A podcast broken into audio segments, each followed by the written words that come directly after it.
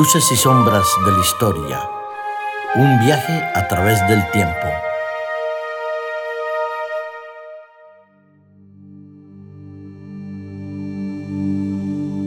Un placer, un privilegio y un honor tener la oportunidad de encontrarnos en cada una de nuestras emisiones en vuestro programa Luces y Sombras de la Historia. Descubrir las luces y ver las sombras es un deber y también una tarea que tiene que realizar nuestro querido amigo y compañero Darío, al cual damos una cordial bienvenida. Hola, encantado de estar aquí, encantado de estar contigo Paco, con Aitor ahí en, los medios y la verdad es que hoy nuestros oyentes no sé si van a notar la diferencia, pero estamos un poquito eh, como desubicados, ¿no? Desubicados en nuestro lugar habitual. Pero bueno, eh, intentaremos hacerlo por lo menos igual que siempre. Pues seguro que lo haremos de siempre porque quien hace la realización, que es Aitor, es un genio en cuanto a la técnica y el sonido. Nuestro mago. Es el, el mago del programa. Bueno, hoy Darío, sé que vamos a tratar de abordar al menos una parte, porque no creo que sea posible abordar todo la historia, el proyecto, la construcción y la realización de una obra magnífica con las implicaciones también políticas y sociales que tuvo en su momento y que tiene hoy en día. Si me permites, y te pido permiso para comenzar con un verso de José Quevedo hablando de esto que nosotros vamos a descubrir o a redescubrir hoy.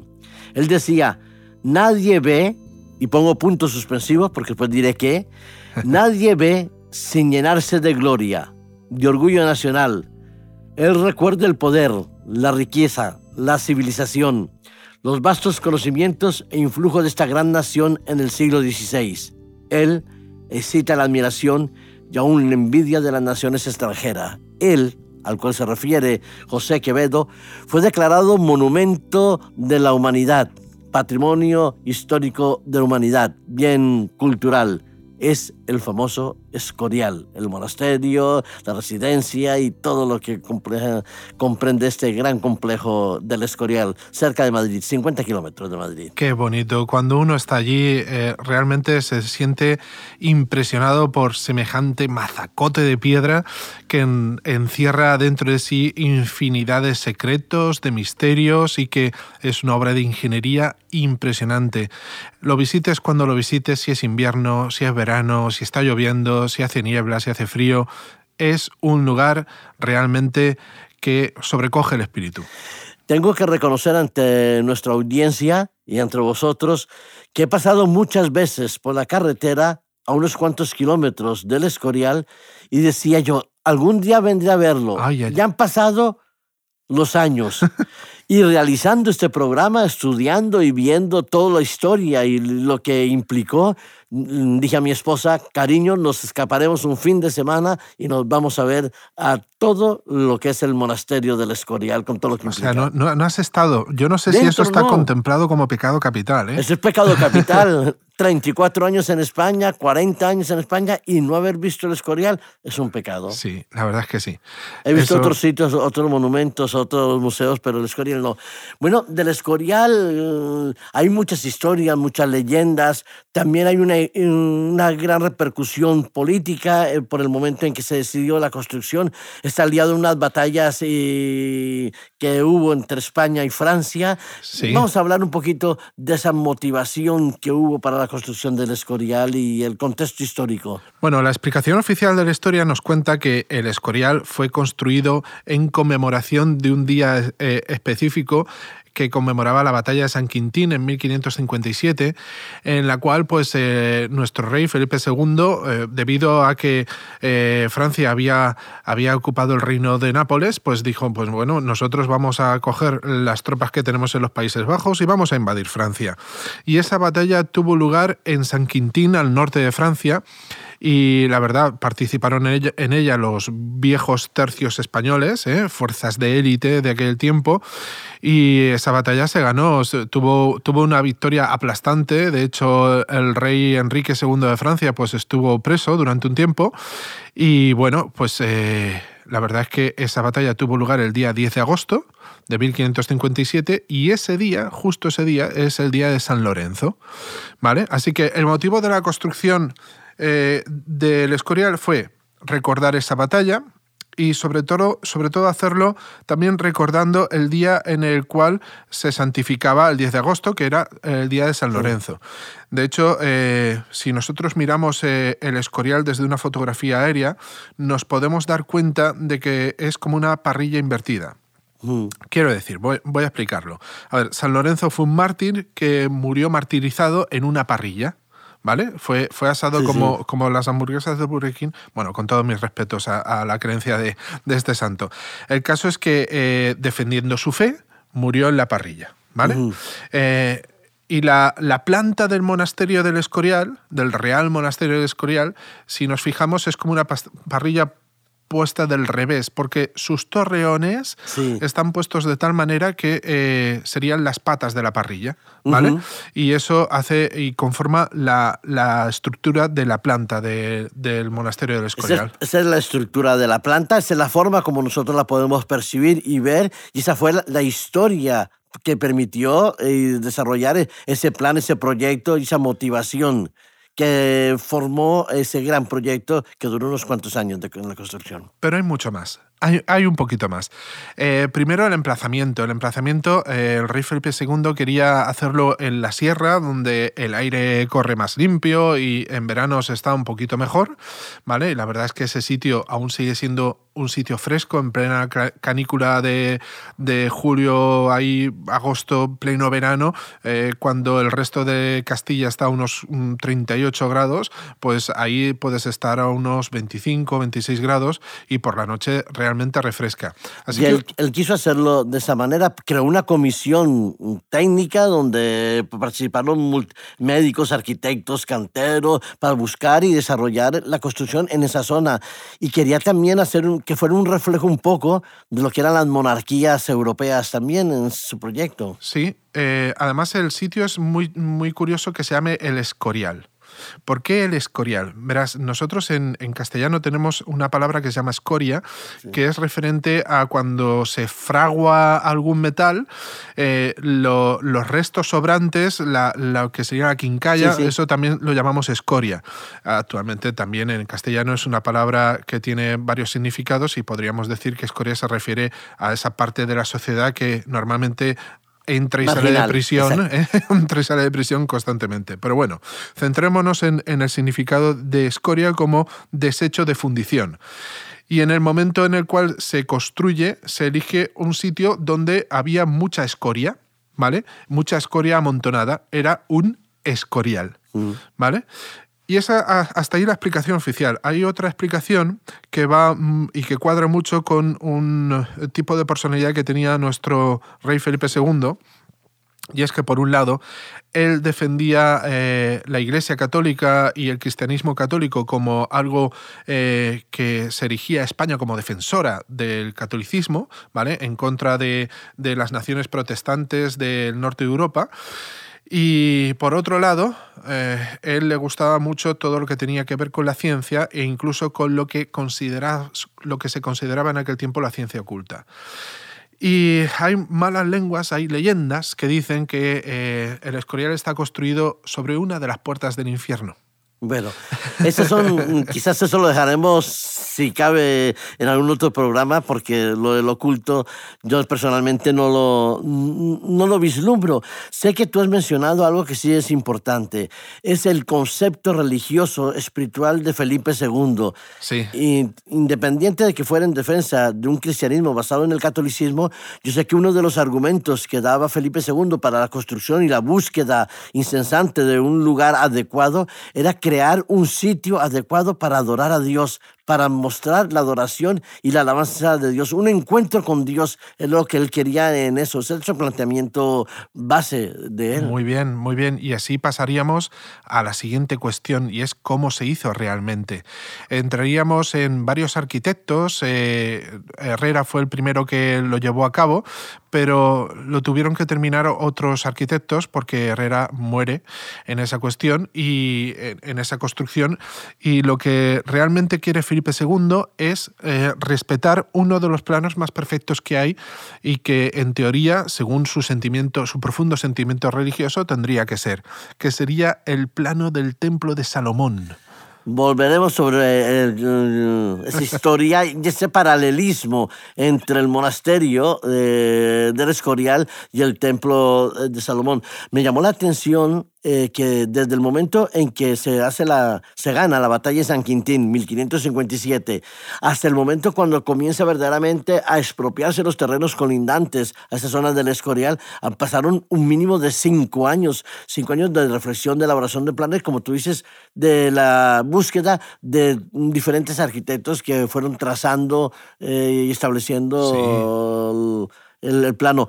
¿Influyó algo, eh, te pregunto, el traslado de la capital de España de Toledo a Madrid para la elección de este centro? Sí, claro, la Casa de los Austrias decidió que la Pilla de Madrid sería la, capital de la corte y bueno, en, la construcción y en el en el plano delineado de ese el Escorial, pues interviene Juan Bautista de Toledo, también interviene eh, en la solución definitiva Juan de Herrera, y la verdad es que eh, todo eso lleva un tiempo realmente muy productivo y siempre favorecido por el monarca para que todo esto se lleve a cabo siempre, siempre dentro de lo más estrictamente científico y también siempre de lo más estrictamente que tenga que ver con aquellos planos del Templo de Salomón y sobre todo con las instrucciones que aparecen en la Biblia.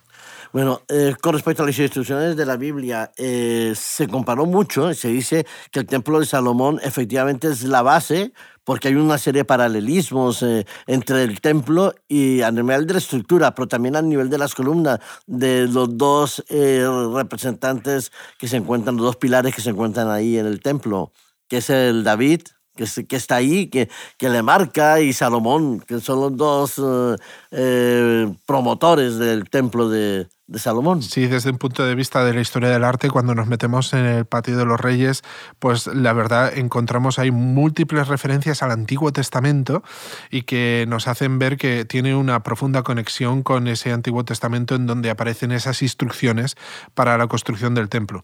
Aunque recordemos que en aquel tiempo pues el templo de Salomón no existía. ¿eh? Había hacía muchos cientos de años que estaba destruido.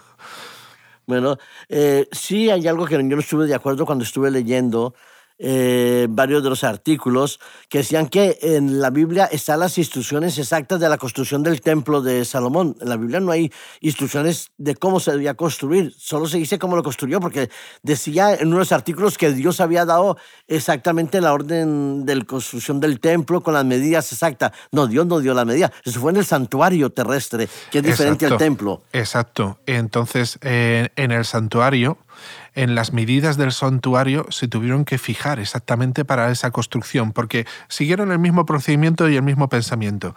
No tenían las medidas exactas del templo de Salomón, pero sí que tenían las medidas exactas del santuario.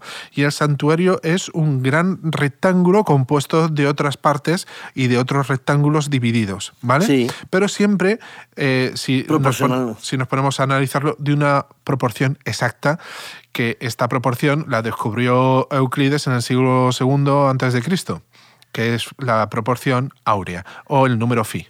Bueno, eh, hablan un poquito esa proporción áurea el número phi. ¿En qué consiste exactamente? Pues verás, en el siglo XVI, eh, sobre todo, se estaba teniendo muy en cuenta esta cuestión porque también en los últimos años de la Edad Media eh, se había tenido muy en cuenta para la construcción de las catedrales. El número phi es una proporción que es muy parecida al número pi, casi diríamos que la mitad del número pi es 1,618 y con decimales infinitos, ¿vale? Y esto se obtiene de eh, conseguir dividir una línea por su parte proporcional sin que, sin que esta parte proporcional sea la mitad. De tal manera que eh, el lado más corto de esa línea dividida, si eh, lo alzamos y conseguimos con la, con la parte más larga hacer un rectángulo, conseguiríamos que dividiendo el lado más largo por el lado más corto hallar el número phi.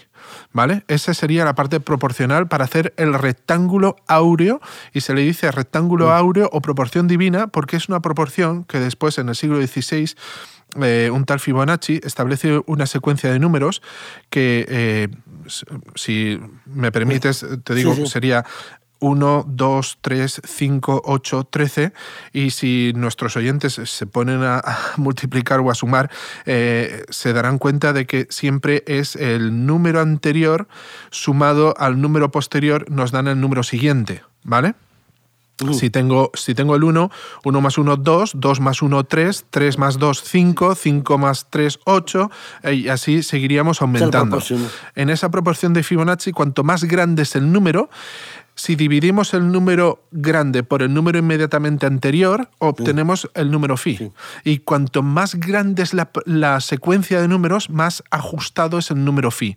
¿Vale? Entonces, todo esto se descubre en esos años, siglo XV, siglo XVI, y eh, Felipe II, amante de la ciencia de aquellos tiempos, pues también lo quiere poner como algo eh, que en aquellos momentos era pues más o menos el cumen eh, de la arquitectura de aquel tiempo. Bueno, es una proporción, quizás motivado también por ese concepto de crear algo digno para la presencia de Dios y para el encuentro con Dios. Esa motivación, por eso lo trata de vivir y absorber a través del texto bíblico. Además, eh, la, gente creía que era una proporción divina porque está presente en muchas partes de la naturaleza, está presente en los seres humanos en su edad adulta. Si, si cogemos y formamos eh, lo que sería el hombre de Vitruvio que hizo Miguel Ángel y formamos un rectángulo con el cuerpo humano y dividimos el lado mayor de la altura, por el lado menor de la cintura hasta los pies, también obtendríamos eh, ese número phi con los brazos igual, del hombro a la mano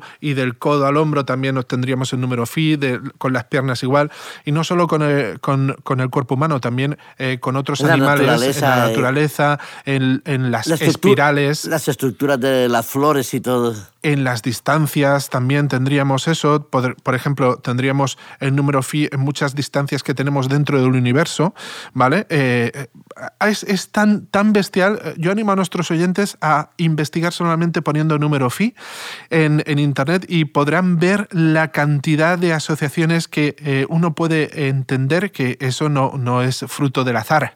¿eh? Entonces, aprovechando un poquito esa reflexión que tú haces sobre el número phi, antes de hablar un poco, para casi concluir las medidas del monasterio, eh, voy a dar el número del WhatsApp. Vamos a pedir a nuestros amigos que nos escriban y nos den algunas de las eh, observaciones que han tenido sobre el número FI, que nos, que nos cuenten. Esta vez no es un concurso de pregunta y respuesta, sino que nos cuenten a través del WhatsApp 644-348-432. Repito, 644-348-432 con el prefijo 34, eh, que es de España, y que nos cuenten qué características o qué curiosidades, encontraron relacionadas con el número phi. Tú hablabas al comienzo del programa que viendo en una visión aérea del escorial, de todo lo que constituye la planta del escorial, eh, recordar las medidas que tiene esta, esta planta, 205 metros por 162 metros, y la altura máxima eh, que es eh, de la que está en la iglesia, del pavimento de la iglesia hasta la cúspide, son 95 metros. Son enormes, son, son, medidas gigantescas y la verdad es que eh, el Escorial se podría ver desde muy lejos si no estuviese metido dentro de un valle o rodeado por montañas el Escorial se vería desde bastante kilómetros lejanos.